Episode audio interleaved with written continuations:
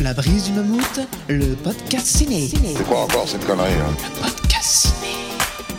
Invité, Sûrement que là y aller, un autre fouille merde. un thème, L'amour est impossible. Vous avez trois heures. deux films, Qu'est-ce que vous voulez que je foute de cette saloperie? Un choix. C'est fantastique. Présenté par Mammouth. Et quand tu veux, Mammouth. Tu veux que je fasse parler la poudre? Ah oui.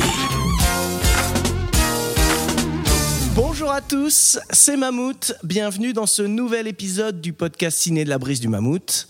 Alors, le concept est très simple. Je reçois un invité, on choisit un thème, puis on choisit chacun un film en fonction de ce thème. Et enfin, on débat et on tranche. Et aujourd'hui, je reçois Léo Yurilo. Bonjour Léo, Salut ça va? Bah oui, très bien. Et Très toi bien. Ça va, ça va. Je, je me suis appliqué hein, sur la prononciation. euh, C'était parfait. Ah, bon bah très bien. Toi, t'as pas mal d'activités, toujours un petit peu autour du cinéma. On peut te retrouver un peu partout. Il y a la sororité Absolument. avec Judith euh, qui est venue dans l'émission déjà. Et peut-être on peut citer les, les autres ou euh, Vas-y, vas-y. Il y a Mylène de Welcome to Primetime Beach, Mhm. Jessica euh, du blog Mon Chic Bon Genre et euh, Jess, Jessica, qui est avec moi à la Bobine Hurlante. Je leur fais des bisous. Ah, bien sûr. Il y a le podcast euh, La Bobine Hurlante. Pour la Bobine Hurlante, ça va être très simple. Du coup, on retrouve déjà Jess et Jessica, qui est aussi de la sororité, et euh, Thierry. Donc, on a créé tous les trois ce podcast. Tous les mois, on aborde un sujet différent euh, lié à l'horreur et aussi les majors de manière un petit peu plus large. Et l'idée, en fait, à chaque fois, c'est de parler d'au moins trois films de trois décennies différentes euh, liées à cette thématique, on va dire. C'est très détente, comme, euh, enfin, on rigole beaucoup. Euh, L'idée, c'est vraiment déjà pour nous de découvrir ce qu'on ne sait pas encore sur le cinéma et de partager entre copains euh, des réflexions qu'on peut avoir, tout en essayant d'être quand même un petit peu pertinent et de faire des recherches sur le sujet euh, en amont tout de même. Ouais, j'ai vu que la dernière là, c'était sur un, un type de film, un genre allemand là, assez euh, obscur. Ça, ça, c'était très pointu, c'est le crimi, parce qu'on a fait un épisode sur les proto-slashers et on s'est rendu compte que les slashers s'étaient inspirés d'un genre qui s'appelle le crimi, un genre allemand totalement, enfin de juste 32 films, donc euh, très court, donc produit par la même société de production allemande, tous adaptés du même auteur anglais et c'est euh, c'est assez fou quoi, de, ce micro-genre euh, très sympa d'ailleurs, un petit peu télévisuel, enfin un petit peu trop télévisuel à mon goût, très sériel, mais très sympathique. On retrouve d'ailleurs assez souvent Christopher Lee et Klaus Kinski pour ceux qui aimeraient les deux bougres. T'as aussi un site euh, qui regroupe un peu tous les articles que t'as écrits? Ah, les, euh, si, c'est mon blog euh, qui est un petit peu plus, euh, oui, un peu plus fourre-tout, on va dire, qui a le même pseudo que moi, du coup, Léo Yurilo. Tu fais partie aussi de la team Fucking Cinéphile? Exactement. Un blog de, vraiment un blog de critique ciné. on couvre des festivals. Il y a vraiment une très grosse équipe. c'est non très sympa. Après, je, je pourrais pas. Enfin, c'est comme c'est très généraliste, c'est plus Ouais. simple. On va pas. Ça va être un peu long sinon, c'est ça? voilà, c'est ça. Avant de commencer, euh, dans le dernier épisode, j'avais parlé euh, d'un film qui était un peu un film d'enfance que j'arrivais pas à retrouver. Donc j'avais lancé un peu une espèce de, de bouteille à la mer. Et écoute, de façon incroyable, donc ça faisait un moment que je le cherchais, mais de façon incroyable, j'ai retrouvé le film. Et donc euh, voilà, c'était un film, je, je, je vais vite aussi, hein. c'était un film euh, chinois, a priori hongkongais, donc action-aventure Ouais. que j'avais vu quand j'étais petit en, euh, en cassette, quoi, tu vois, VHS, une location. J'arrivais pas à retrouver le film depuis des années. Dans ma tête, c'était un Jackie Chan, donc j'ai refait le tour de tous les Jackie Chan, mais c'était pas un Jackie Chan. Et donc voilà, j'en avais parlé un petit peu à tous mes potes, j'en ai parlé la dernière fois dans l'émission, et mon camarade Filou, en- une fois de plus, m'a dit écoute, si c'est arrivé chez nous en cassette, c'est que ça devait être un peu connu, quoi. Et il m'a fait, c'était peut-être un Suark. Et effectivement, il avait raison, de façon improbable, c'était un Tsuark. Alors par contre, c'était un truc un peu mineur hein, de Tsuark, c'est pas les gros films euh, dont on parle souvent. C'est en fait le troisième épisode de la série Aces Go Places. ouais, tu vois, c'est un truc, je vois ta tête, c'est un truc assez obscur. En France, il est sorti sous le nom Mad Mission 3. Pourquoi? Alors pourquoi Je sais pas pourquoi. euh, déjà à l'époque, ils, ils changeaient les noms pour euh, donner des noms anglais quand même, hein, mais bon.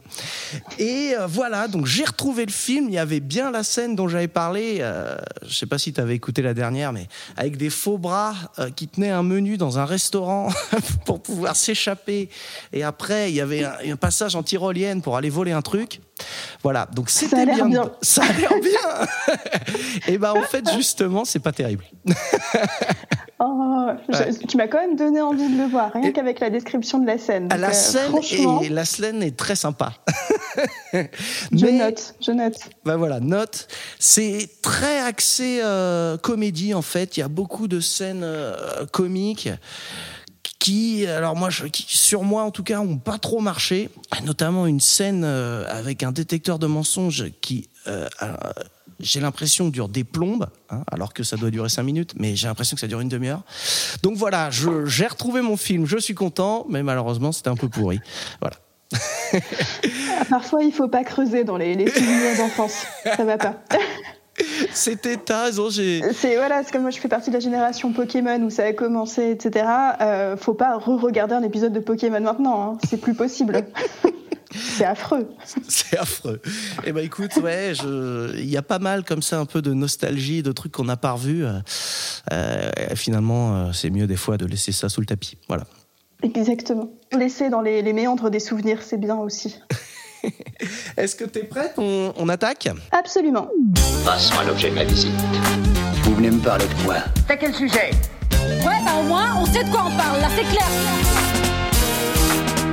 Le thème que nous avons choisi aujourd'hui est Les enfants sont flippants. Ouh. Exactement. Alors, souvent dans les films, va y avoir des enfants, mais qui vont être plus euh, des enfants à protéger, qui vont un peu nous donner euh, l'impression du danger. Oh là là, il y a des enfants, attention, faut faire euh, gaffe. Mais là, c'est pas ce dont on va parler. Hein. Nous, on va parler plutôt pas des enfants pour lesquels on flippe, hein, mais vraiment de ceux qui sont flippants eux-mêmes. Hein, on est d'accord? On est d'accord.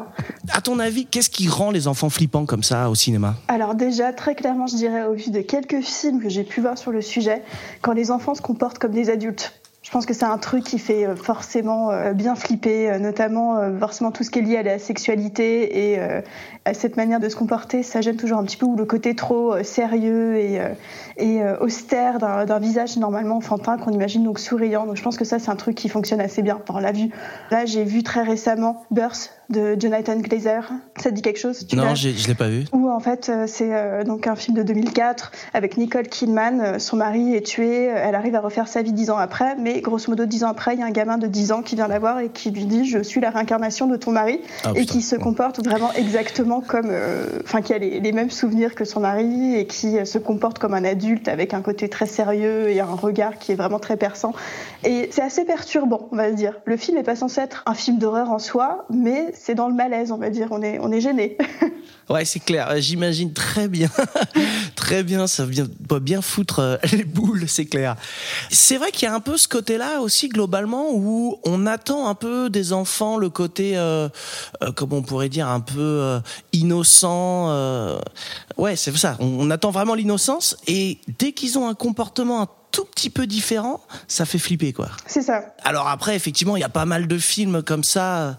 Moi, l'un des premiers auxquels je pense, c'est euh, Le Village des damnés de Carpenter. Est-ce que tu as vu du coup aussi son, le premier, euh, Alors non, j'ai ju- de 1960 j'ai jamais vu l'original. Il marche bien aussi, c'est pareil? Ah oui, marche bien. Bah, du coup, j'ai vu celui-là très récemment et le Carpenter, je l'ai vu euh, ado, enfin jeune ado, donc euh, j'en ai moins de souvenirs. hein. Mais grosso modo, je crois que le, celui de 60 fonctionne mieux que celui de Carpenter. Ah ouais, carrément? Mais mais mais faudrait que je regarde les deux en même temps pour me rendre compte parce que du coup, je l'avais trouvé hyper bien quand je l'ai vu petite, le Carpenter, et il m'avait fait flipper comme euh, pas permis. Surtout qu'en plus, bon, le côté blond et euh, Mm. Ouais. les yeux comme ça qui. euh, ouais.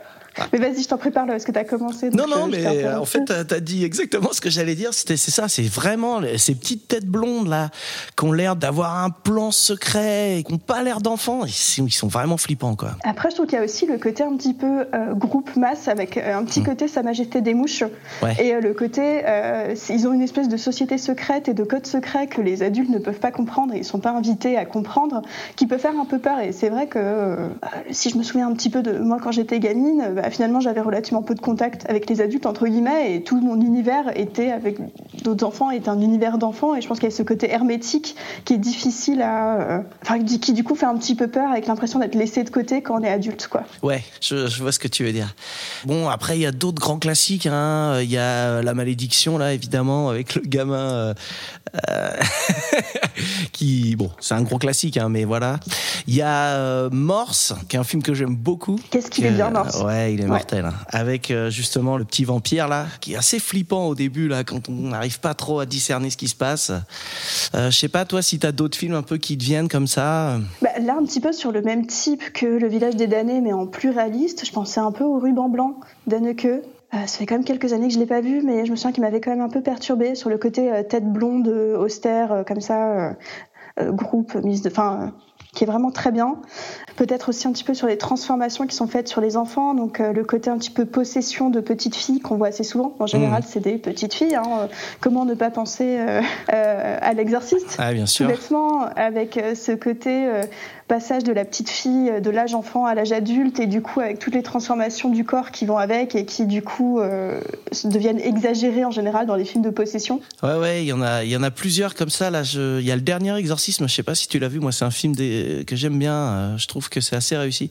Pourtant, c'est un fin de footage. Là, j'ai un peu de mal avec ce style-là, mais euh, c'est ça. L'idée, c'est en fait, euh, c'est un documentaire sur un, un prêtre qui, euh, euh, en fait, est désabusé et donc euh, ne croit plus en Dieu et qui a fait des exorcismes pendant des années et qui, en fait, dit dès le début, non mais c'est pipeau. euh, les gens, ils sont un peu dérangés. On arrive, on les calme, on fait notre petit cirque et puis voilà. Et puis il se rend compte que finalement là, il y a peut-être un problème sur ce dernier exorcisme justement là. Il y a aussi dans le genre grand classique, il y a The Shining. Ah bah oui. Alors évidemment, il y a Danny euh, qui est super Oui. flippant, mais je crois que les gamins qui sont encore, enfin les gamines du coup, qui sont encore plus flippantes, c'est euh, les jumelles. Les jumelles. Ouais. Ah, les jumelles. Un grand, ouais, ouais, ouais. Je, je sais pas du coup à quoi ce serait dû. Est-ce que c'est le côté figé dans le temps? Est-ce que c'est du coup cette enfance qui ne s'arrête jamais? Est-ce qu'il n'y a pas un petit peu de ça? Parce que du coup, Mm. pourquoi elles font peur? Mis à part la scène qui est bien fichue en termes de mise en scène, qu'est-ce qui font que elles en particulier font peur, quoi? Je crois qu'il y a aussi, euh, euh, bah justement, la réaction de Danny quand il les voit. Je sais pas si tu te souviens peu bien du, passage, mais il a vraiment une gueule impossible là quand il les regarde. Et, euh, je crois que entre effectivement le côté figé dont tu parles et sa réaction, ça crée vraiment quelque chose d'ultra flippant. Ouais, de, qui met très mal à l'aise, effectivement. On a déjà parlé de pas mal de trucs. Il n'y a pas forcément beaucoup à développer. Le truc, c'est ça, c'est quand les gamins font des choses qu'ils sont pas censés faire, tout de suite, ça fait peur, quoi. C'est ça. On attaque, on passe direct au film, ça te va? C'est parti. Allez, à toi l'honneur. On commence par quoi? Exposez votre proposition. C'est parti. Film as-tu choisi pour nous parler du thème Les enfants sont flippants J'ai choisi le, le chef-d'œuvre de Jack Layton, Les Innocents. Donc sorti en 1961. Très intéressant, enfin très important euh, de le situer, euh, dans le sens où il va être totalement en contre-courant de ce qui se fait en Angleterre euh, actuellement, à savoir les productions Hammer qui sont plutôt fantastiques, un peu excessifs, décors carton-pâte, entre guillemets, même si j'adore les films Hammer, mais voilà, on est dans quelque chose en plus de qui peut être très coloré à certains moments, enfin très visuel. Là, on va pas être dans le même délire, on va dire. Donc, Les Innocents, qu'est-ce que c'est? C'est donc l'adaptation de euh, la nouvelle d'Henry James, Le Tour d'écrou. Euh, D'ailleurs, adaptation euh, vraiment très bonne. Je sais pas si tu as lu la nouvelle, Non, j'ai pas lu la nouvelle, non. mais enfin, il arrive à. Enfin, je vais d'abord parler du film. Vas-y. Je suis en train de me perdre. Le film. On suit donc euh, Miss Giddens qui euh, va devenir la gouvernante de deux orphelins, donc un frère et une sœur qui ont, euh, alors le, je crois que le Miles a 11 ans et Flora a peut-être 7-8 ans, pour donner une idée. Et euh, elle va donc aller dans une belle demeure de la campagne anglaise pour devenir leur gouvernante et donc les euh, être grosso modo leur, leur maîtresse, quoi, si vous voulez. Sauf qu'une fois qu'elle arrive dans cette magnifique demeure, d'abord elle est absolument charmée par ce qu'elle voit. Donc la maison est sublime, les jardins sont luxuriants, c'est sublime, c'est magnifique. Et euh, elle se voit bien euh, rester là-bas. Sauf qu'elle se rend compte que les, euh, les deux enfants ont des comportements très bizarres. Et surtout, elle commence à avoir des apparitions. Euh, la cuisinière finit par lui raconter qu'en fait, euh, la gouvernante qui était à sa place avant et le valet qui était donc aussi dans la demeure avant euh, se sont suicidés. Enfin, c'est pas explicitement dit, mais grosso modo sont morts dans cette demeure et elle commence à comprendre que possiblement les apparitions qu'elle voit sont ces fantômes. Mais pire que cela, elle se rend compte que les enfants commencent à avoir des comportements de plus en plus étranges. Donc, ce qu'on disait au début de l'émission, des comportements Ouais, ouais. très déplacés par rapport à leur âge, enfin qui lui paraissent déplacés par rapport à leur âge et elle, commence à avoir l'intuition que peut-être les l'ancienne gouvernante, donc Miss Jessel et le valet Peter Quint, autant les nommer, mhm. ont pris possession des corps de ces deux enfants. Donc j'en dis pas plus. C'est grosso modo l'histoire du film. J'ai pas raconté forcément la fin, qui est très particulière. Ouais. Alors pourquoi ce film? Donc comme je disais déjà en termes de mise en scène, c'est un film en noir et blanc avec une mise en scène qui est millimétrée. C'est enfin Jacques Layton était un perfectionniste. On lui a d'ailleurs reproché plusieurs fois dans sa carrière. Et c'est donc véritablement en contraste avec les films de l'époque, enfin les films fantastiques de l'époque. Donc lui, plutôt que de jouer sur un fantastique vraiment euh, débridé et visuel et euh, très premier degré, il joue totalement sur la subtilité et le fait de ne pas tout montrer. Mhm. Ensuite, ce qui est très malin, il reprend le principe des nouvelles fantastiques euh, plutôt classiques, c'est l'idée qu'on ne sait jamais ce qui est vrai et ce qui ne l'est pas. Et en fait, cela fonctionne très bien parce qu'on n'est pas sûr de la fiabilité de Miss Giddens. L'histoire du film, ça va être de savoir si les fantômes sont vrais. Mhm. Et le, euh, le, film fonctionne dans ce sens-là. On peut vraiment penser que les fantômes existent et qu'ils sont vrais. Ou est-ce que Miss Giddens, euh, on reviendra peut-être un peu plus tard sur cette figure là mm. est-ce qu'elle n'est pas un petit peu folle et est-ce qu'elle n'a pas des problèmes qui font qu'en fait elle imagine des choses et que les fantômes sont grosso modo dans sa tête et sont un petit peu les émanations de euh, sa frustration euh, sexuelle? Parce qu'on comprend que Miss Giddens vient d'une famille euh, très Enfin, son père était pasteur, a d'une famille qui est donc très sévère et euh, que, euh, enfin, c'est pas dit directement dans le film, mais qu'elle est a priori toujours vierge et qu'elle a vraiment, elle est restée dans un stade euh, assez peu avancé de ce côté-là et, que du coup, face à cette luxuriance dans la maison, face aux histoires que lui raconte la cuisinière, elle, elle gère en inventant des fantômes, grosso hmm. modo. Et c'est vrai que ça, c'est un truc que tu précises là, que tu dis, je trouve le film est fait de façon très maligne parce qu'il y a beaucoup de choses qui sont pas dites de façon euh, explicite, mais qu'on comprend. Comme tu disais, ouais, il y a cette partie-là. Euh, juste avant, euh, tu parlais aussi de la mort de la gouvernante et du valet. On ne sait pas trop comment ils sont morts, mais on sait comment ils sont morts. Tu vois ce que je veux dire? Il y a plein de trucs qui sont très très bien faits dans le film comme ça, où euh, bah c'est pas dit, personne euh, va dire ah oh, bah ils se sont suicidés ou des choses comme ça, ça, mais on les comprend et je trouve que ça c'est vraiment super bien foutu euh, à ce niveau-là. C'est exactement tout est dans le détail, dans la subtilité. Donc je reviens un petit peu sur le côté perfectionniste de Jack Layton. c'est alors juste pour parler peut-être deux minutes de la production du film. Alors à la base, on lui avait donné euh, comme euh, scénariste un mec qui avait travaillé. Alors, ça a été une adaptation en opéra, ce livre, avant d'être un film. Et euh, on lui a donné le mec qui avait fait le livret, grosso modo. Sauf que finalement, ça lui a pas plu parce qu'il en avait fait quelque chose qui ressemblait aux productions Hammer. Et du coup, il a dit Ah bah non, non, ça me plaît pas, donc je prends quelqu'un d'autre. Au début, il, bon, il a voulu Harold Pinter, finalement, il n'était pas disponible. Et finalement, il a eu Truman Capote. Et on va dire que Truman Capote, c'est pas forcément le. le enfin, c'est un, un, très bon choix, disons-nous. dans le genre subtil et raconter des histoires en demi-teinte il est quand même très doué pour et heureusement qu'il était là, il a pu faire des tas d'ajouts très intéressants dans le scénario. Au niveau de la photographie, la production lui impose de faire en cinémascope. Lui, il voulait pas du tout. Il, voulait jouer sur le côté claustrophobique des images. Et même en cinémascope, il a réussi à, donner cette impression par des mmh. tas de techniques en travaillant avec son chef opérateur. Et ça se sent tellement. Il y a une travail dans la composition des cadres qui donne, alors notamment quand on voit par exemple des visages en très gros plan à certains moments et euh, avec une ouverture euh, une grande ouverture qui permet du coup de tout voir euh, précisément, enfin pas flou. Euh, tout est très net et euh, du coup ça donne un petit peu cette impression, enfin tout un travail qui est tellement précis et sublime. Et pour revenir à la précision et au perfectionnisme, le mec a carrément pour donner alors L'intérieur de la maison est en général assez sombre et euh, l'extérieur est très très lumineux tout le temps. Et pour donner cette impression de luminosité, il a carrément peint en blanc ou en argenté des feuilles, des arbres euh, et des plantes pour donner ce côté hyper lumineux.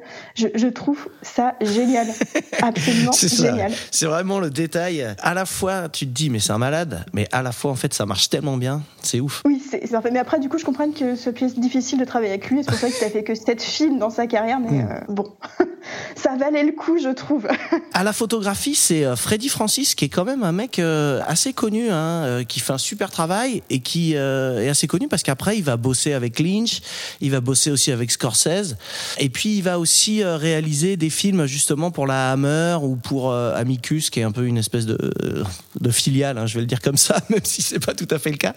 Donc c'est un mec qui déjà savait de quoi il parlait, on va dire, parce que tous ces thèmes-là l'intéressaient et puis en plus il fait un travail formidable. Ah oui, ah oui, ça c'est prodigieux. En plus, à chaque fois que l'on regarde, c'est la troisième fois que je regarde ce film. À chaque fois qu'on le regarde, on, on, observe des nouveaux détails et des tas de petites choses qu'on n'avait pas vues euh, les premières fois. C'est un film qui se bonifie avec le temps.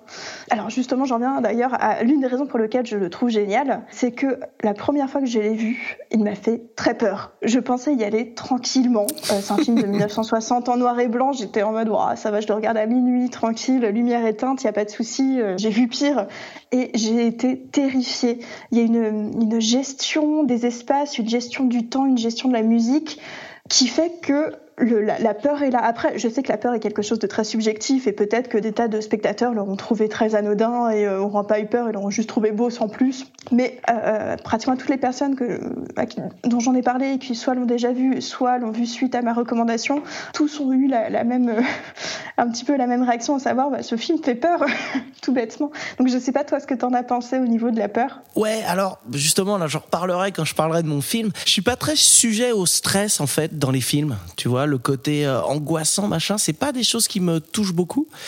Euh, mais euh, moi, alors le film, quand tu m'en as parlé, je l'avais déjà vu, donc je l'ai revu là pour les besoins de l'émission.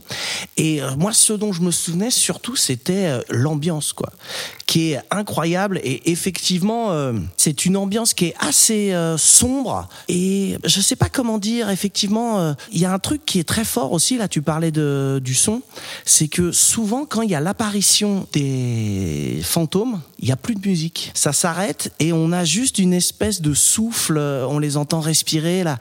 Et rien que ce truc-là, c'est vrai que ça crée quelque chose, une ambiance assez folle qui crée vraiment une sorte de décalage. Alors effectivement, on a déjà les enfants qui euh, agissent un petit peu euh, bizarrement, et c'est d'autant plus troublant qu'en fait c'est par moments. Il y a des moments où ce sont des enfants super gays, super rigolos, euh, etc. Et de temps en temps, ils deviennent ultra sombres et il y a le passage du poème là quand le petit il, Oui. il, dé- il déclame le poème tu fais mais qu'est-ce que c'est que ça? Là c'est un passage qui est vraiment flippant quoi et donc ouais les apparitions des fantômes sont vraiment réussies parce que elles sont vraiment en décalage avec le reste du film il y a un truc qui se passe vraiment je trouve à- à- dans ces passages là Oui, c'est, euh, elles, sont, elles sont travaillées vraiment à chaque fois comme des espèces de euh, séquences hors du temps, je trouve. euh, ouais c'est ça tout à fait Euh, très bien. Et j'ai vu qu'en plus, effectivement, la, la musique s'arrête, mais en plus, il y a certaines séquences où il y a des espèces de bruits d'insectes qui sont rajoutés, mais très Mm. légèrement. Enfin, parce que c'est pas censé faire insecte qui grouille, et euh, voilà, c'est très subtil. Mais pour donner euh, ce côté, euh, ouais, ce côté euh, angoissant gla- glaçant, Mm. enfin, en tout cas qui m'a glacé.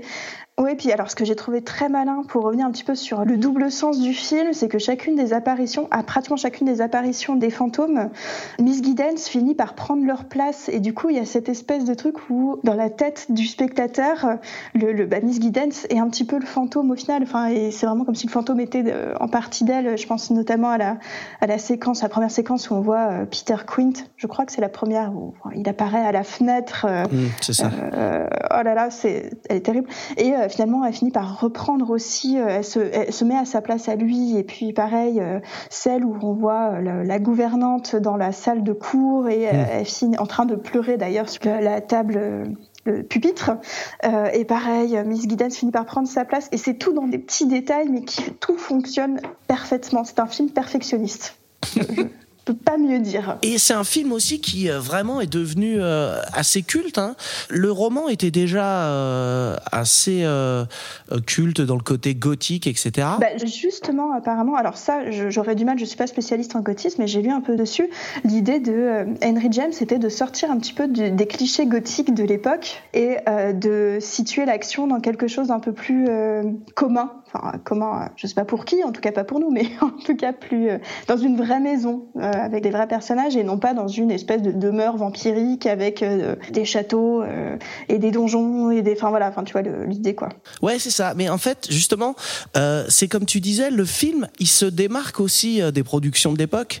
Et en fait, de la même façon, ça plutôt que d'être dans la lignée de ce qui se fait au niveau du gothique, etc., ça va plutôt créer un nouveau standard. Et on voit que c'est un film quand tu vois euh, les autres, par exemple, ou quand tu vois Ouais. des films de Del Toro, des choses comme ça, Ouais. tu vois que c'est un film qui a vraiment eu euh, une influence énorme et qui, ouais, qui a redéfini en fait euh, un petit peu euh, le gothisme. Oui, exactement. Oui, non, tu as raison. C'est vrai qu'en en se séparant de ces clichés euh, un petit peu trop euh, merveilleux, on va dire, plus que fantastiques d'ailleurs, enfin, même si c'est toujours du fantastique, tout à fait, je suis d'accord avec toi. Le film, quand il est sorti au Royaume-Uni, il a été interdit aux moins de 16 ans quand même. Ah, c'est, Ouais, mais après, je crois qu'aux euh, aux États-Unis ou au Royaume-Uni, t'as dit? Au Royaume-Uni. Au Royaume-Uni, je crois qu'ils sont peut-être un petit peu plus difficiles que nous aussi sur les. Euh, on, a, on a la réputation d'être très laxiste sur les, les interdictions quand même en France. Donc, euh, et, mais peut-être que du coup, tu as une anecdote sur le. Non, mais c'était pour revenir un petit peu sur ce que tu disais, les doubles sens au niveau sexualité et tout ça. Et je pense que c'est ça qui a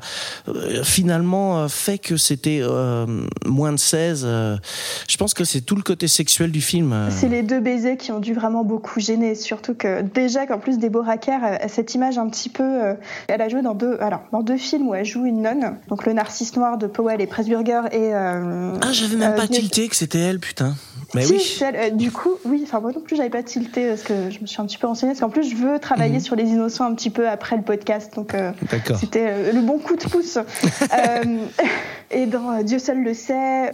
Et en fait, à chaque fois, elle joue une nonne qui, bon, elle est très jolie, on va pas dire le contraire, Deborah Kerr est très belle. Et à chaque fois, il y a cette espèce de, alors elle a ce physique très froid, très distingué, qui du coup contraste bien avec l'idée d'une romance interdite. Et à chaque fois, donc elle joue une nonne qui, on peut l'imaginer en train de, enfin, train d'être séduite ou de séduire un, homme. Et donc de, de, ouais, donc il y a cette espèce de euh, chaud-froid qui se dégage d'elle, qui fonctionne du coup très bien euh, avec ce que dit les innocents aussi et son côté très euh, sexualité réprimée liée à son éducation et peut-être à, d'autres choses. Je, pense qu'elle a peut-être aussi une espèce de syndrome de Peter Pan si on y pense. Et ce désir qui alors soit de la part des fantômes, soit qui vient directement d'elle-même et qui fonctionne parfaitement bien dans les innocents. Et du coup c'est un choix très pertinent et du coup qui insiste beaucoup sur ce double sens à l'écran quoi. T'as parlé un petit peu là des scènes de baiser. Là, il y a vraiment. C'est vrai que c'est assez. Alors choquant, c'est peut-être un peu fort, mais c'est quand même des scènes qui marquent vachement hein, quand il l'embrasse là sur son lit avant de se coucher. C'est marrant parce que juste après, il reprend tellement une euh, un air innocent. Oui. Mais le moment en lui-même, il est un peu euh, en arrêt dans le temps, on va dire. Il y a une espèce de, petit. Il n'y a pas de ralenti, mais on a l'impression que ça ralentit. Et puis juste après, il fait bon allez bonne nuit. oui, c'est ça. Et du coup, c'est pour ça que le film fonctionne bien. On ne sait jamais s'ils sont vraiment possédés ou si c'est une espèce de jeu d'enfant qui est mal maîtrisé et d'un peu début d'hormones qui commence à fonctionner chez ce jeune garçon qui est quand même 10-11 ans et où finalement euh, bah, ça peut commencer à le travailler un petit peu. quoi. Mhm. La limite est tellement fine et la, mise en scène joue tellement sur le double sens que c'est parfait. Il y a aussi pas mal de. On a parlé de la disparition des sons, mais aussi il y a beaucoup dans le montage de surimpression et de superposition d'images. Oui. Et ça crée aussi beaucoup de choses, je trouve euh, je trouve que dans ce film-là, ça crée aussi vraiment euh, des moments euh, assez particuliers. Oui, c'est ce côté un petit peu sans limite et euh, ça, oui, je vois, ça joue vachement, je pense, sur le côté. On n'a pas une. Tout semble être dans une espèce de marasme, le même marasme et le même. Il n'y a pas de coupure, quoi. C'est tout comme il n'y a pas de coupure entre finalement le monde des fantasmes, le monde des fantômes et le monde réel. Et ben, ce côté fondu enchaîné donne cette impression. C'est un, un, film un petit peu sans fin, quoi c'est pas juste un joli enchaînement quoi.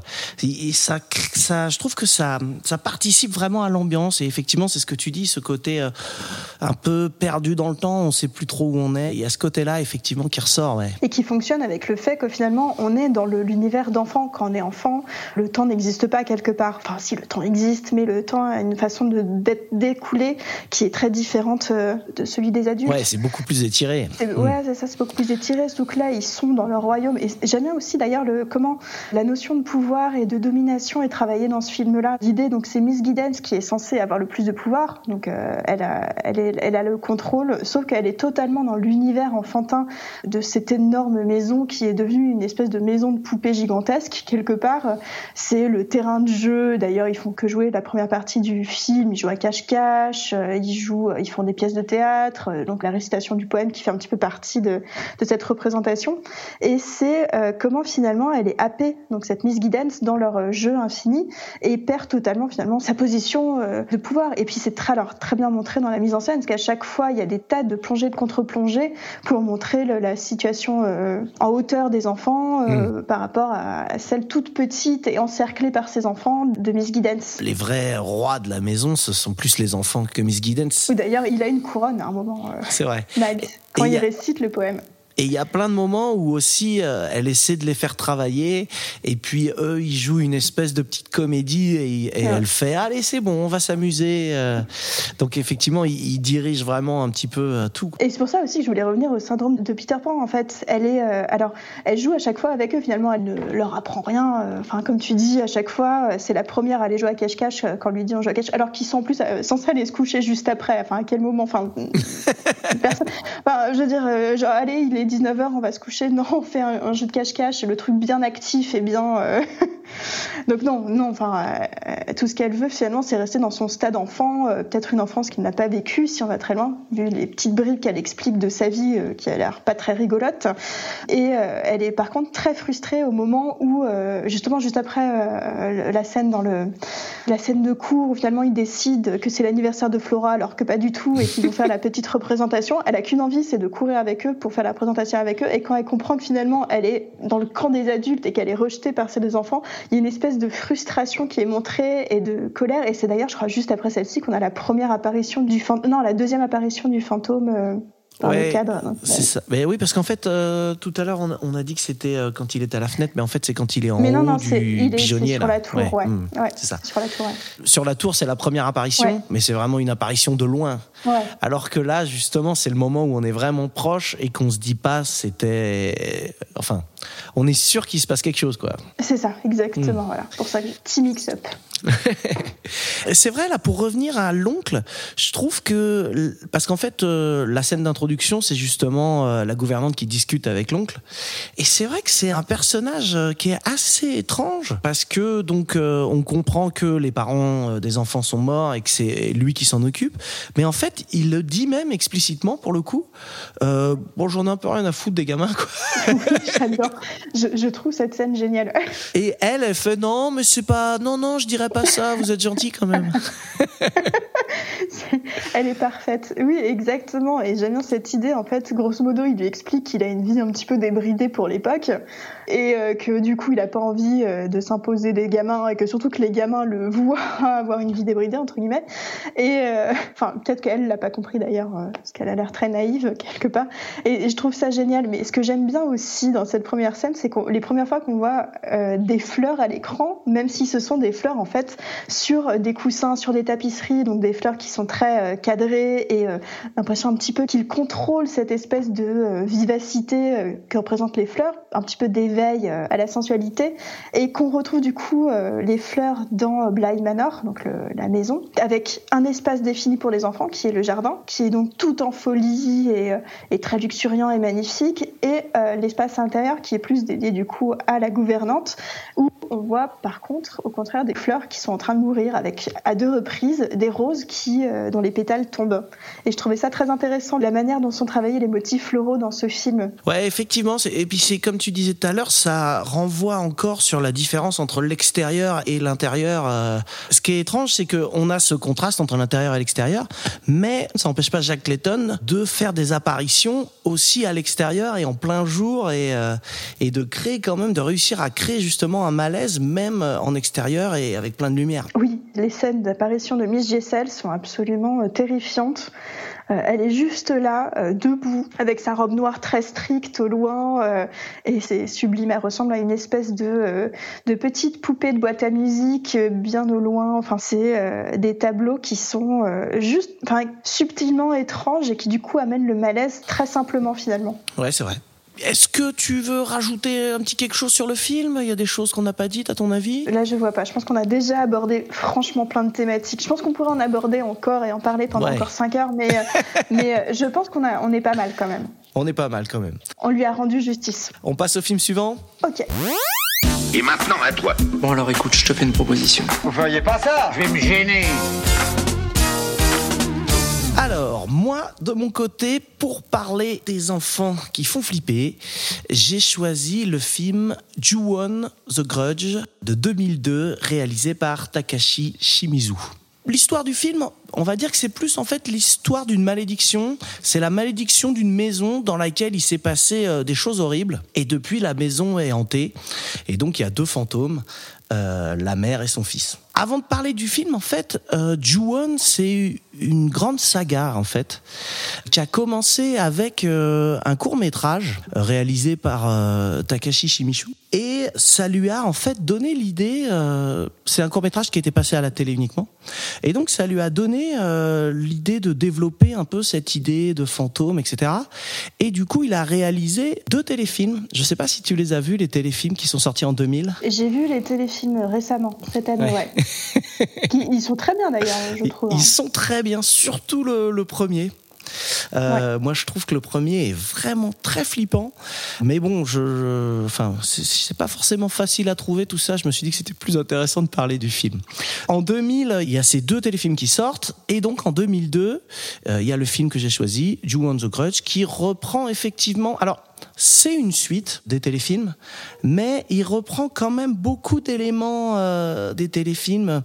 C'est une espèce de, de suite, euh, suite remake un petit peu euh, limite. hein. Et même s'il y a des idées en plus, il y a des choses différentes. De, toute façon, en termes de narration, c'est tellement compliqué. Enfin, euh, c'est tellement une narration en forme Rubik's Cube, comme j'aime dire, que Ouais. du coup, c'est oui, il y aura des éléments en plus, en moins. Enfin, c'est Et donc, il va sortir une suite à ce film. Derrière, il va y avoir un remake américain avec, euh, je me souviens jamais son nom, et évidemment, je vais pas noter avec Buffy. Sarah, Sarah, Ouais. Sarah Michelle Gellar.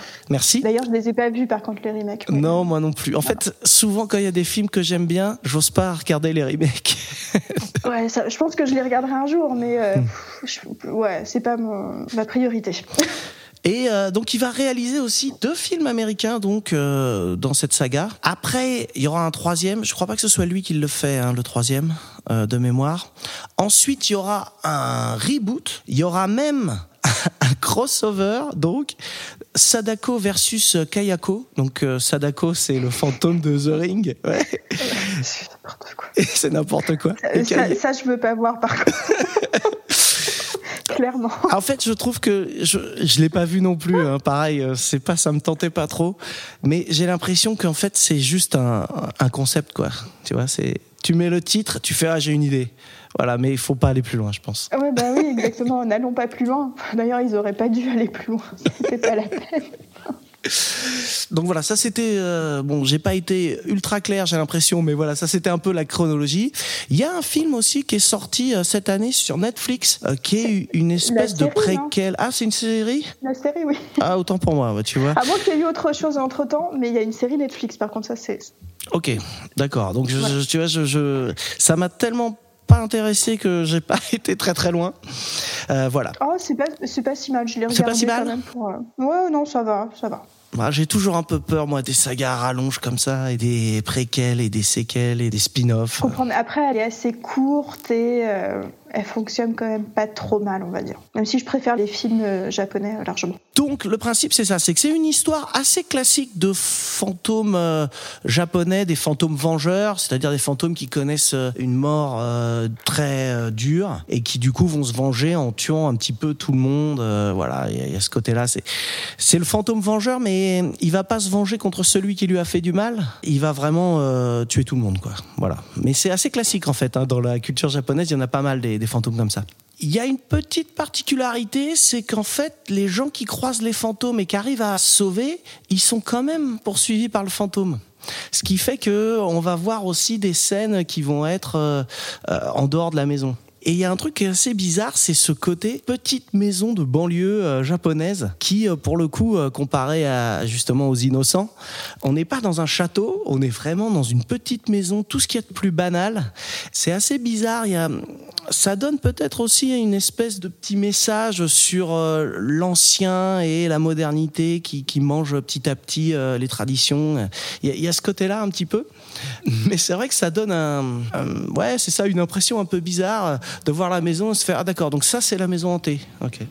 Oui, ça rend le, le côté hanté beaucoup plus commun et beaucoup plus crédible et on s'identifie vachement plus. Enfin, on. Je m'imagine pas vivre dans une maison de banlieue euh, japonaise, mais euh, on comprend qu'elle est censée être assez commune et, euh, et que les gens qui y habitent sont euh, font partie un petit peu du commun de la société, dirons-nous. Ouais, c'est ça. Et alors, euh, t'en as parlé un petit peu, la grande particularité des films, hein, et même euh, des téléfilms au départ. Alors, je, je pense pas que ce soit comme ça avec les remakes américains. La particularité des films, en tout cas japonais, c'est que ce sont en fait plus des films à sketch que vraiment des films qui vont euh, avoir une histoire euh, qui va se suivre.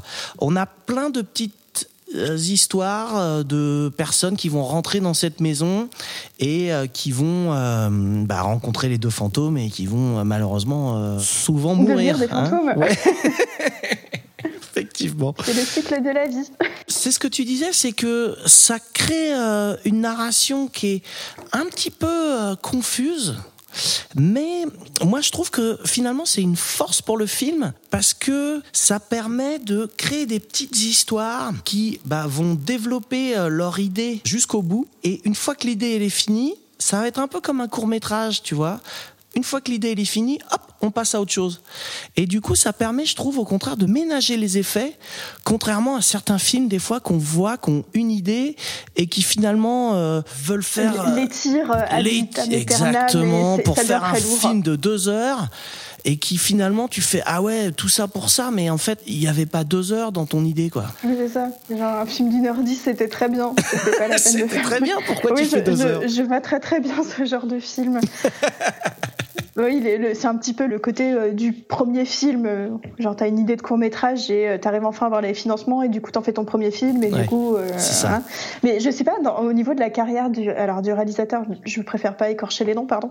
Euh, il était à quel moment Je suis pas spécialiste de sa carrière? Tu veux dire est-ce que est-ce que c'est parmi ses premiers films c'est ça que tu veux dire? Oui, c'est ça. Moi, j'aime bien savoir ce genre de choses. Enfin, par exemple, Jack Layton, c'était son deuxième film et je trouve que c'est très bien pour un deuxième film.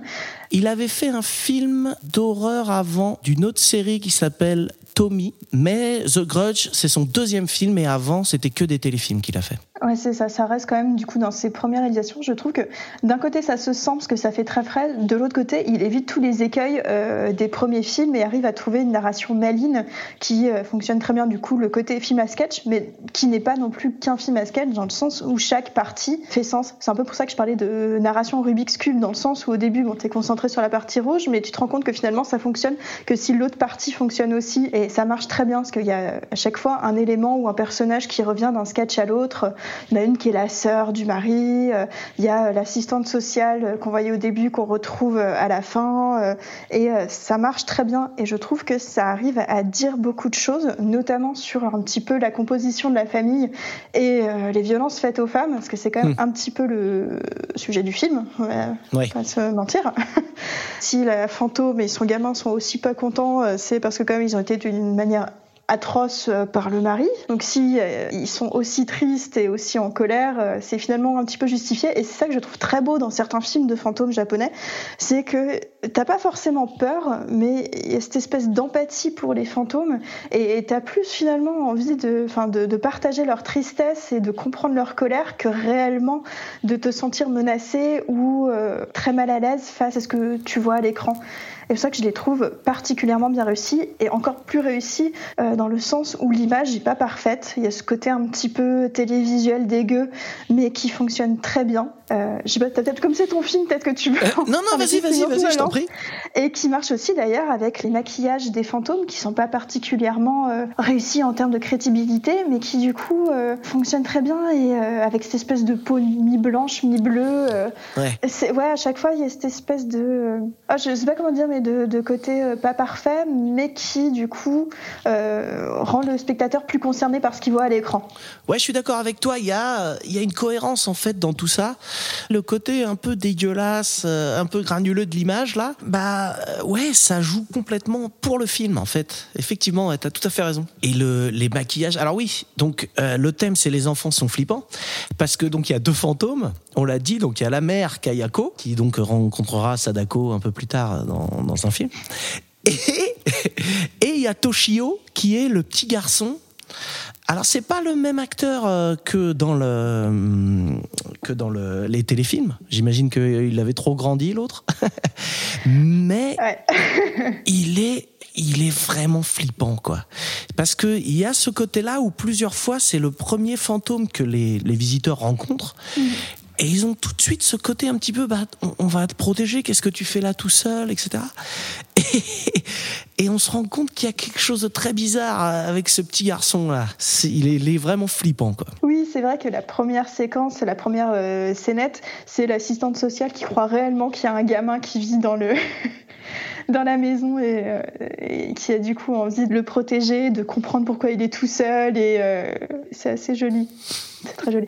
Et du coup, quelle est euh, la séquence, euh, la, la- le, le sketch entre guillemets, qui t'a le plus parlé euh, en termes d'apparition de fantômes Alors, je trouve que le, le premier marche très très bien. Et euh, il y a aussi euh, la scène euh, du lit est quand même euh, aussi Ouais. assez marquante. J'allais dire, ouais, c'est celle-là qui m'a le plus marqué aussi. Celle de... Je crois que c'est- ce que tu disais parce qu'en fait, on sort de la maison. Parce que on a un petit peu envie de dire, bon, bah, le fantôme, il fonctionne, ok, mais que dans la maison qu'il hante. Euh, c'est carré, c'est comme ça. Et ben non, pas du tout. C'est pas comme ça que ça marche. C'est la, la, la sœur du mari, je crois, qui est en question, qui vit Oui. toute seule et, et, euh, d'ailleurs dans un quartier beaucoup plus moderne apparemment, plus en centre-ville. Elle a l'air d'être beaucoup plus jeune et urbaine entre guillemets, on va dire.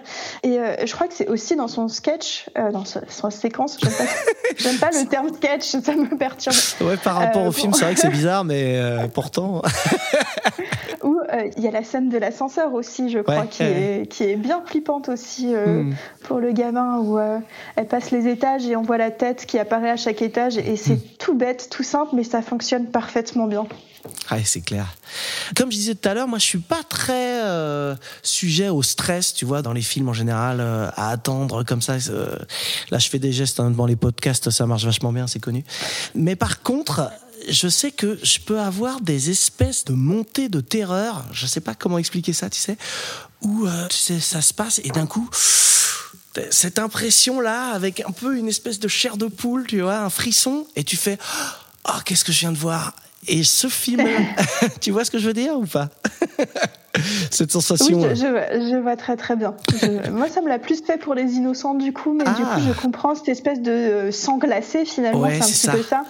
Et euh, là, il y a plusieurs euh, scènes qui m'ont fait ça dans ce film-là. Et je trouve que vraiment, c'est comme tu disais, il y a un côté un petit peu cheap quelque part où euh, on se dit, oh, la, la qualité d'image est pas terrible. Bon, bah, ils ont juste maquillé un gamin en blanc euh, pour nous faire croire que c'est un fantôme. Mais il y a quelque chose qui marche quand même euh, très bien, quoi. Je trouve que, et ça, c'est pas dans les téléfilms, le coup du cri euh, du fantôme, là, l'espèce de râle, euh, un peu comme ça, là. Je trouve que c'est une idée qui est très, très bonne parce que ça, ça donne aussi cette impression de truc que tout le monde peut faire, mais on, on le fait pas comme ça. C'est à la fois normal et pas normal. Et je trouve que ça crée vraiment quelque chose. euh, Et oui, ça les déshumanise, mais sans non plus les trop les bestialiser. c'est ça. Ouais, ouais, c'est très bien, très bien formulé. Ah bah, faudrait que ah tu, bah, faudrait que tu reviennes plusieurs fois euh, dans tous les podcasts pour réussir à. pas de souci. Il y a aussi, euh, il y a aussi beaucoup de plongées, de contre-plongées qui donnent des impressions assez flippantes et surtout avec ce putain d'escalier là dans l'entrée. Ah, cet escalier, mais c'est un cauchemar. C'est- oui, la manière de filmer avec à chaque fois un petit peu le fantôme dans le coin et, et ce côté très chorégraphié, mais euh, jamais dans l'excès, quoi. C'est ça. Il y a, je trouve que c'est vraiment un film qui réussit vraiment tous ses effets, quoi. Il y a vraiment, euh, euh, pour moi, une, une, une vraie réussite à ce niveau-là, euh, malgré le budget euh, qui est pas énorme, quoi. Et, et, ça se voit en plus que le budget est pas énorme, mais je trouve que c'est vraiment réussi. Je, je te rejoins totalement là-dessus. Et voilà.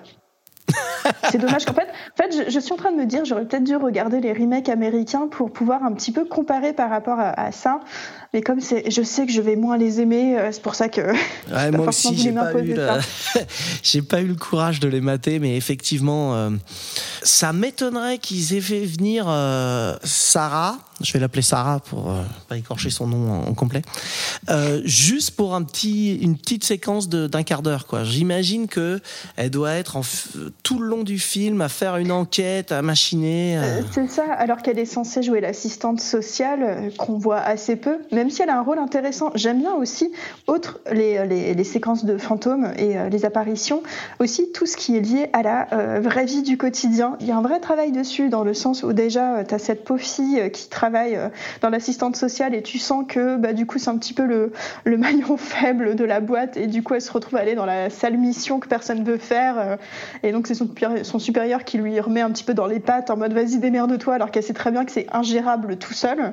euh, elle arrive dans la maison, elle se retrouve face à cette vieille femme qui est limite dans sa merde. Enfin d'ailleurs elle est dans sa merde. Elle est dans crois, sa merde, ouais, ouais, ouais. Ouais, et quand elle arrive avec euh, du bordel partout, euh, donc euh, bon an mal an, elle, elle, fait le rôle de euh, psychologue, femme de ménage et donc il y a cette espèce aussi, j'ai pas envie de dire que c'est un film un peu féministe, mais il y a quand même cette idée de représenter le, cette espèce de charge mentale féminine, même si je pense qu'il l'a pas fait pour ça et c'était pas l'idée, mais il y avait il y a un côté très fidèle à une sorte de réalité et euh, qui m'a bien plu. Mais il y a beaucoup de femmes hein, dans ce film. Il y a quelques victimes qui sont des hommes, mais pas tant que ça. Il y a beaucoup de femmes. Alors c'est peut-être aussi la séquence qui est un peu moins bien, je trouve. Moi, c'est celle avec les, la lycéenne, la, les lycéennes. Ouais. Enfin, la lycéenne et les lycéennes, ouais, c'est intéressant ouais. ce que je dis. Avec la lycéenne et ses copines qui ont disparu, etc. Ouais. Qui est peut-être un petit peu moins bien, même si je trouve que la fin marche quand même. Parce que justement, c'est aussi, euh, comme tu disais tout à l'heure, une séquence qui se passe pas dans la maison où il y a eu le, le meurtre, mais qui se passe chez la lycéenne, justement. C'est vrai. Et la fin reste surprenante, mais elle est un poil longuette quand même celle-là. Mais euh, c'est ça, j'ai l'impression qu'il y a quasiment que des femmes en fait dans ce film. Alors je sais pas si j'ai pas l'impression que ce soit non plus forcément un film euh, féministe à fond, mais non, non, non je pense pas qu'il est fait, mais je crois que peut-être historiquement il y a une espèce de lien entre les euh, fantômes et les femmes, le fait ce soit plus habituel et plus traditionnel de représenter des femmes fantômes. Alors je sais pas d'où ça vient, je suis clairement pas spécialiste et je crois qu'il y a un bouquin très intéressant sur le sujet euh, qui est sorti chez Rouge Profond, je crois, je, mmh. si je dis pas de bêtises, euh, que je pensais acheter et du coup me renseigner un petit peu plus, moi je l'ai pas encore fait, mais j'ai l'impression qu'il y a un peu de ça, c'est comme j'ai vu il y a pas si longtemps Darkwater. Darkwater, ouais, bien sûr. Qui est euh, voilà, génial encore. D'ailleurs, il aurait, ça aurait pu euh, rentrer tout à fait mmh. dans le. Ah, il y a des enfants flippants aussi, ah, effectivement. Ouais, ouais. Ah, c'est quand même, elle est un peu flippante. Ah, ouais, la ouais, game, ouais. Quoi. Elle est très flippante. elle, est, elle, elle, est très touchante et moi j'avais envie de pleurer à la fin, mais, euh, mais elle est un peu flippante quand même. Et avec cette idée, bah, encore une fois, ça parle d'histoire de, de femmes et de charge mentale féminine et d'une femme qui essaye de gérer son divorce et euh, qui se retrouve très liée à cette petite fille disparue. Euh, J'en dis pas plus, mais qui est un petit peu, je trouve, dans la même veine que The Grudge quand même. Ouais, ouais, ouais, tout à fait. Il y a des points communs entre les deux films, effectivement. Donc voilà, le film qui s'inscrit vraiment dans une tradition euh, japonaise. Je pense que c'est plus une espèce de mise à jour un petit peu de cette légende-là, avec, comme tu dis, des choses de très quotidiennes, euh, voilà, des métiers euh, tout à fait modernes comme assistante sociale, etc. Et puis cette maison qui a l'air un peu une maison euh, banale de banlieue, quoi, comme je disais tout à l'heure. C'est peut-être plus là qu'est la volonté, plutôt que dans un message, c'est peut-être plus d'essayer de mettre cette histoire, cette légende dans un contexte moderne. Ce qui est intéressant, c'est qu'il décide de mettre le contexte moderne en partant d'un point de vue plutôt féminin, alors que finalement, on peut imaginer que dans les histoires traditionnelles, avec le fantôme au féminin, c'était plus une espèce de fantasme vu par un personnage masculin. Donc c'est aussi ça qui est un petit peu intéressant. Ouais, effectivement. Est-ce que tu veux euh, rajouter quelque chose sur le film ou est-ce qu'on est bon, à ton avis, euh, sur euh, Ju-On ou tu veux en garder un petit peu pour la, la comparaison? Ah, Moi, ça me paraît bien. Okay. Ça me paraît bien. Je te propose de passer au choix alors. c'est la nature du métier. Le point de conversation, c'est un ultimatum. Nous devons faire des choix. Ça va trancher, chérie. Alors, le principe du choix, je le rappelle, c'est de se demander lequel de ces deux films tu recommanderais à un pote qui te dirait qu'est-ce que tu me conseilles comme film avec des enfants flippants? Et donc le principe, c'est qu'on a chacun 20 points à partager entre les deux films. Donc si on pense que les deux films se valent, on met 10 points chacun. Si jamais on pense qu'il y en a un qui est un peu meilleur, on met 11 et 9 à l'autre, etc., etc. On peut mettre 20-0, hein, c'est possible. Hein, je... Alors... Je ferai pas ça quand même. Ce serait, ce serait injuste. Avant euh, de euh, donner nos notes, je te propose de peut-être comparer les films ou euh, peut-être dire deux trois choses sur bah, qu'on aurait peut-être gardé, peut-être des critiques. voilà, je te laisse commencer si tu as des choses à dire. Bah, au niveau de la comparaison, je dirais déjà c'est tout bêtement la question dans lequel l'enfant est le plus flippant. Et là, je pense que quand même les innocents remportent le suffrage la main, dans le sens où, euh, comme j'expliquais, le rapport euh, au, fait de montrer des enfants qui sont euh, en décalage par rapport à ce qu'on attend de l'innocence enfantine, alors que finalement, c'est plus le duo mère-fils qui fonctionne dans The Grudge et que le, le propos du film, je trouve, s'intéresse plus finalement à la cellule familiale et plus pratiquement à la position de la mère et à la position de la femme dans la cellule familiale que réellement à la position de l'enfant, même si l'enfant est flippant. Hein. Les séquences où on le voit sont flippantes, mais en termes de narration et de ce que dit le film, je trouve que Les Innocents remportent haut la main. Euh, j'avoue que j'avoue que que t'as pas tort du tout. Hein, t'as même complètement raison là-dessus. Euh, je pense que le petit euh, Toshio, il est quand même bien flippant. Euh, mais je vois ce que tu veux dire. Peut-être que sa condition d'enfant, si ça veut dire quelque chose, hein, une condition d'enfant, est moins utilisée effectivement euh, dans Ju-On, alors que dans Les Innocents, c'est vraiment le fait que ce soit des enfants qui te donnent ce côté flippant. Je pense que dans Ju-On, Toshio, il y a un peu le côté où on va se demander, on va dire, oh le pauvre, il est tout seul dans cette maison, ou des choses comme ça, on peut un peu s'apitoyer, et puis finalement on va se dire, mais il y a quand même un petit truc bizarre. Il y a ce côté-là aussi, mais je pense qu'il y a effectivement, tu as raison, plein de séquences où il apparaît, mais finalement, ça pourrait être la mère qui apparaît à ce moment-là. Tu vois, quand tu parles euh, de la séquence euh, de l'ascenseur où on voit sa tête, bah ouais, effectivement, c'est flippant et c'est lui qui fait flipper. Mais finalement, si on voyait la mère à la place, bah ce serait le même effet. Il n'y a pas le côté c'est un enfant, donc il est flippant. C'est vrai. Oui, c'est ça.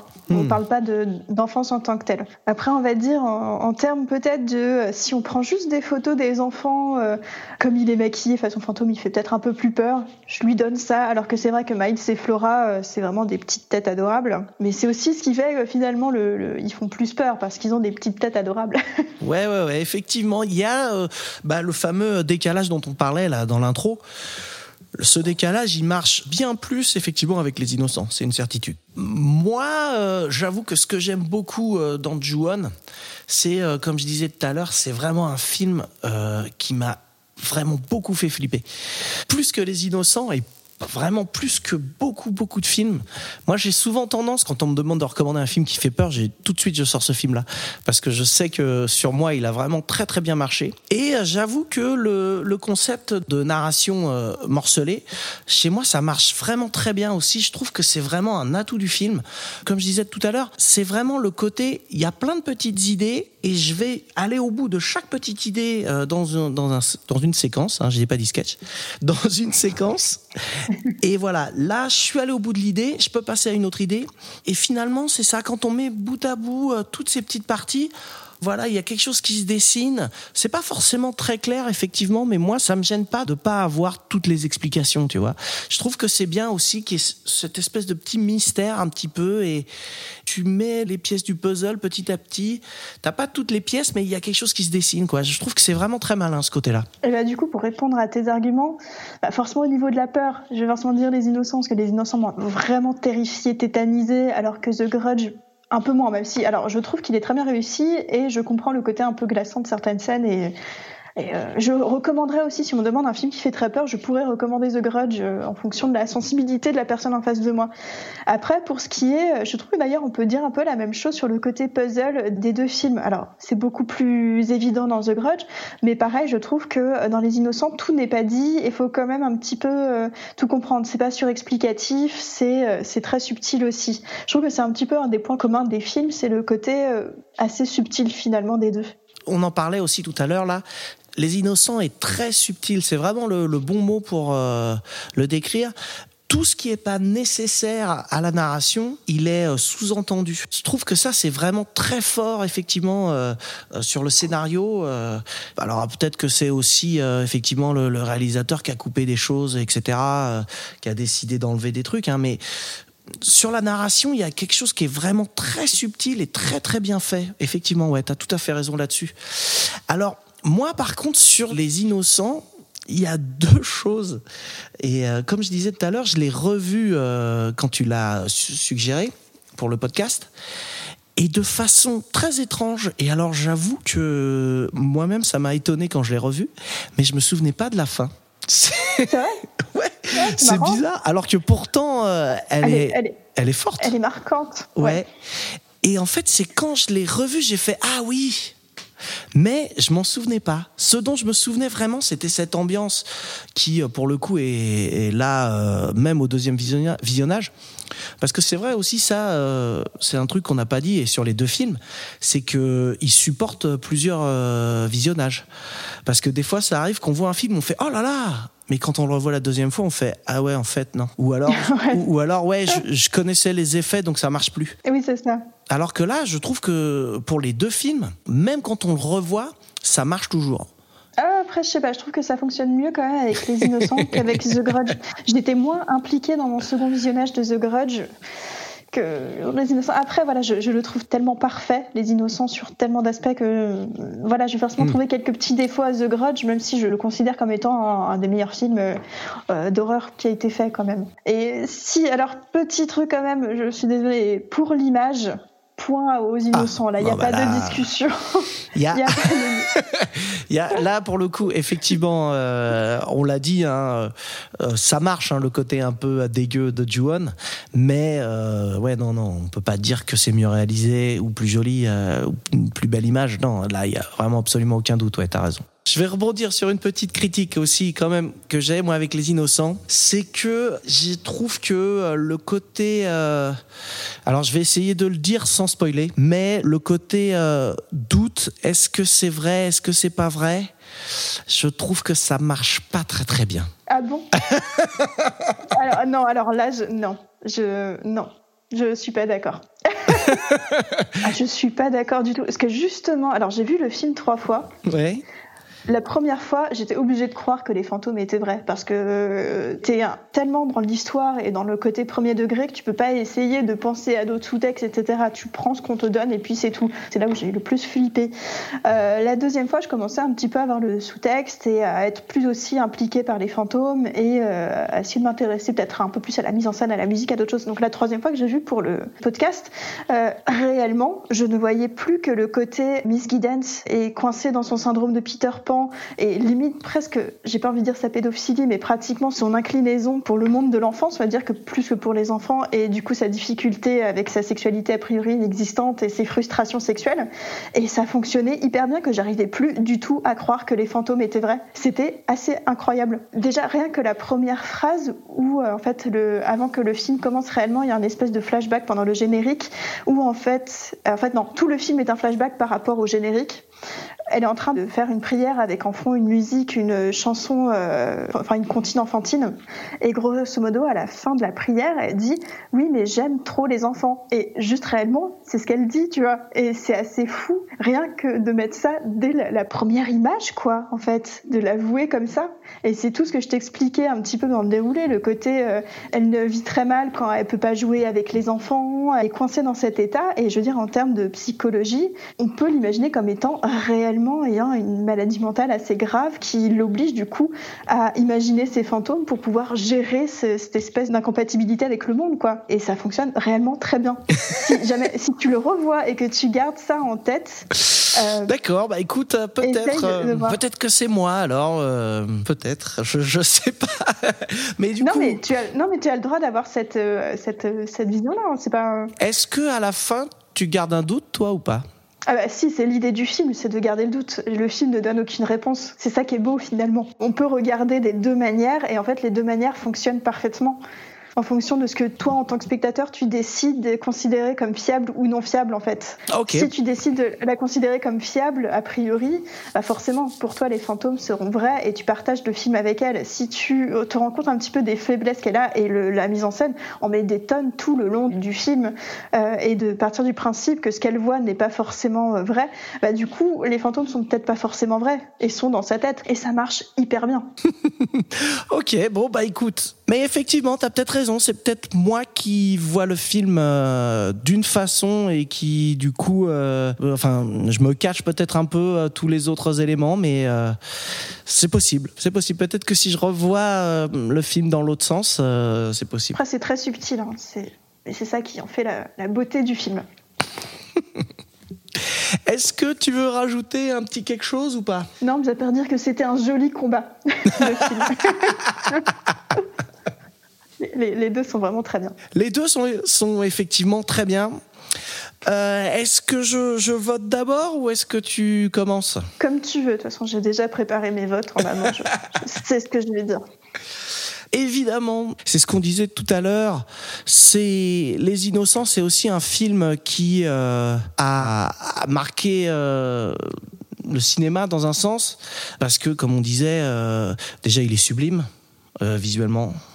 Euh, Il y a beaucoup de choses qui marquent dans ce film. Et puis, euh, il a eu des enfants, hein, comme on disait tout à l'heure, euh, avec Del Toro, avec d'autres films, etc. Il y a beaucoup d'idées et de représentations qui viennent de ce film. Le truc, c'est que moi, je suis aussi très attaché à Ju-won parce que, comme je disais, il y a des choses que j'aime beaucoup dedans, cette narration et le fait qu'il m'a fait vraiment beaucoup flipper. Alors, du coup, j'ai l'impression que, évidemment, ça va être un vote très subjectif. Hein, euh, mais je vais quand même mettre un petit point euh, en plus à Juan. Voilà, parce que bon. Et euh, je vais lui mettre euh, 11 et je vais mettre 9 euh, aux innocents. Voilà. C'est, pas mal. C'est pas mal, ça te va? Ça- Non, c'est bien. Non, c'est bien. C'est bien. Franchement, c'est bien. Moi, j'avais prévu. euh, et j'étais assez juste quand même, malgré tout mon amour des innocents. J'avais prévu de mettre 12 et 8 euh, à Joan. Donc, euh, on reste quand même dans des notes assez similaires et euh, pratiquement du 50-50. On est assez d'accord, mais on n'a pas été euh, marqué de la même façon par les films, quoi. C'est ça. Oui, je pense que c'est exactement ça. C'est aussi une question de subjectivité de spectateur. Et heureusement que tout le monde n'a pas la même, euh, la même sensibilité face au film. Et, euh, mais vraiment, si on devait être limite euh, objectif, même si c'est impossible, les deux sont des films excellents. Donc euh, c'est très compliqué de départager. Hein. Écoute, en tout cas, la prochaine fois qu'on a un pote qui nous demande qu'est-ce que tu me conseilles comme film avec des enfants flippants, eh bien, on devra dire Les Innocents. Ça va? Pas trop déçu? Non, non, je suis pas déçu. Comme je disais, c'est quand même un film euh, qui est très marquant et, et très, et très bien, hein, tout simplement. Absolument. Absolument. Euh, on se refait un petit point, un petit peu de ton actualité, ou est-ce qu'on peut te retrouver euh, Qu'est-ce que- qui va sortir euh, bientôt Voilà, tout ça. Alors, qu'est-ce qui va sortir bientôt? Alors déjà, normalement, ce sera déjà passé, mais vous pourrez le retrouver sur YouTube. On va faire un live avec Judith et Mylène, donc Judith, Demoiselle d'horreur, et Mylène, Welcome to Primetime Beach. On fait un petit débrief des festivals de septembre et d'octobre de cinéma de genre. Ce sera déjà fait, mais vous pouvez retrouver euh, sur la chaîne de Judith, donc Demoiselle d'horreur, ce sera déjà fait et disponible, donc n'hésitez pas à y jeter un, petit coup d'œil. Euh, on va avoir euh, notre prochain épisode de La Bobine Hurlante, donc, qui se fera sur le, duo de réalisateurs Katé et Forzani.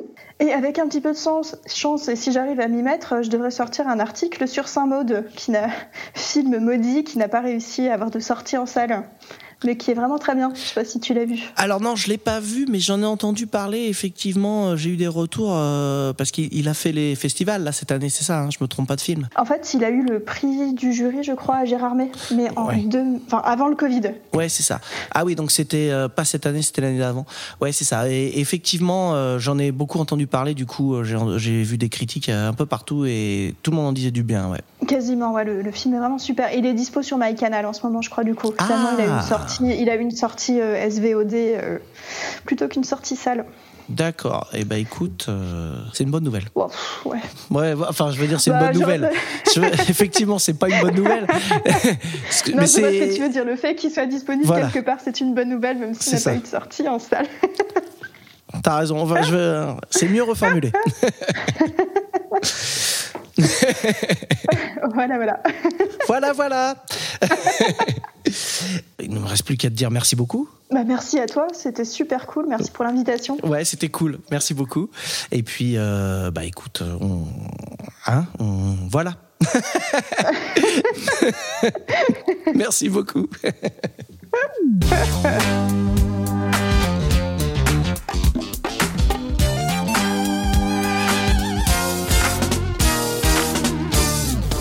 Bon, excusez-moi. Il est tard maintenant, il faut que je rentre.